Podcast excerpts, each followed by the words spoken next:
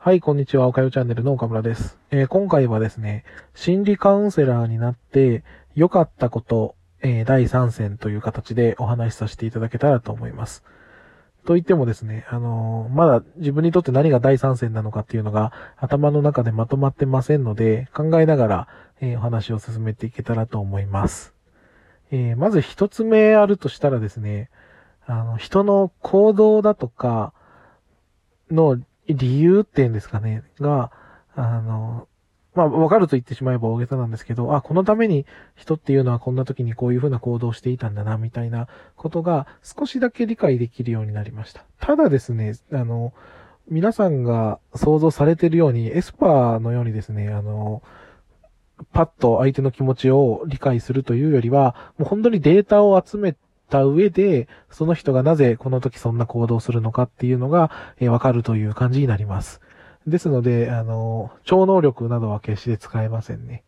まあ、ただそれにしても、こうデータを集めてみると、なんとなくその人の動きっていうのが見えてくるというのは、あの、学んでみてですね、心理カウンセラーになって良かったことの一つかなと思います。えー二つ目はですね、心理カウンセラーの世界って、まあもちろん人によるんでしょうけど、少なくとも僕の場合はほとんど残業というものがないんですね。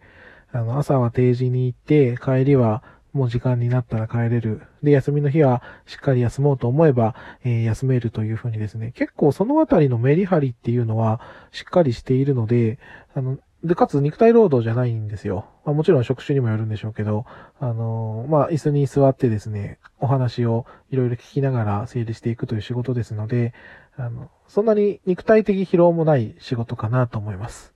まあ、何度も言いますように、心理師っていろんな場所で働いているので、えーその人によってはまちまちかなと思います。なので、ま、定時に帰れるっていうところが二つ目の良かった点かなと思います。はい。こんな感じでいいんですかねなんか、心理カウンセラーとしてっていう感じでもないですけど、まあまあ、進めていきましょうか。で、えっ、と、最後にあるとしたらですね、うーん、そうだなぁまあ、やっぱりですねお、おそらくなんですけれども、普段関わる人っていうのがですね、まだ理解があると言いますか、あの、ちゃんとこっちのことも考えて関わってくれる人が多いっていうのは、あの、大きいかなと思いますね。うんなので人間関係が、えーっと、気づきやすいのかなっていうのは一つありますね。うん。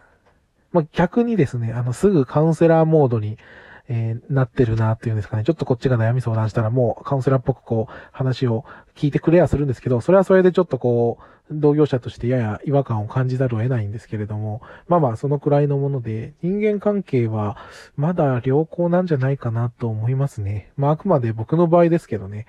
うん、まあ、心理カウンセラーといっても人間なので、本当にいろんな方がいるので、たまたまなのかもしれないですけど、あの人間関係は結構今のところいいかなって感じはしますね。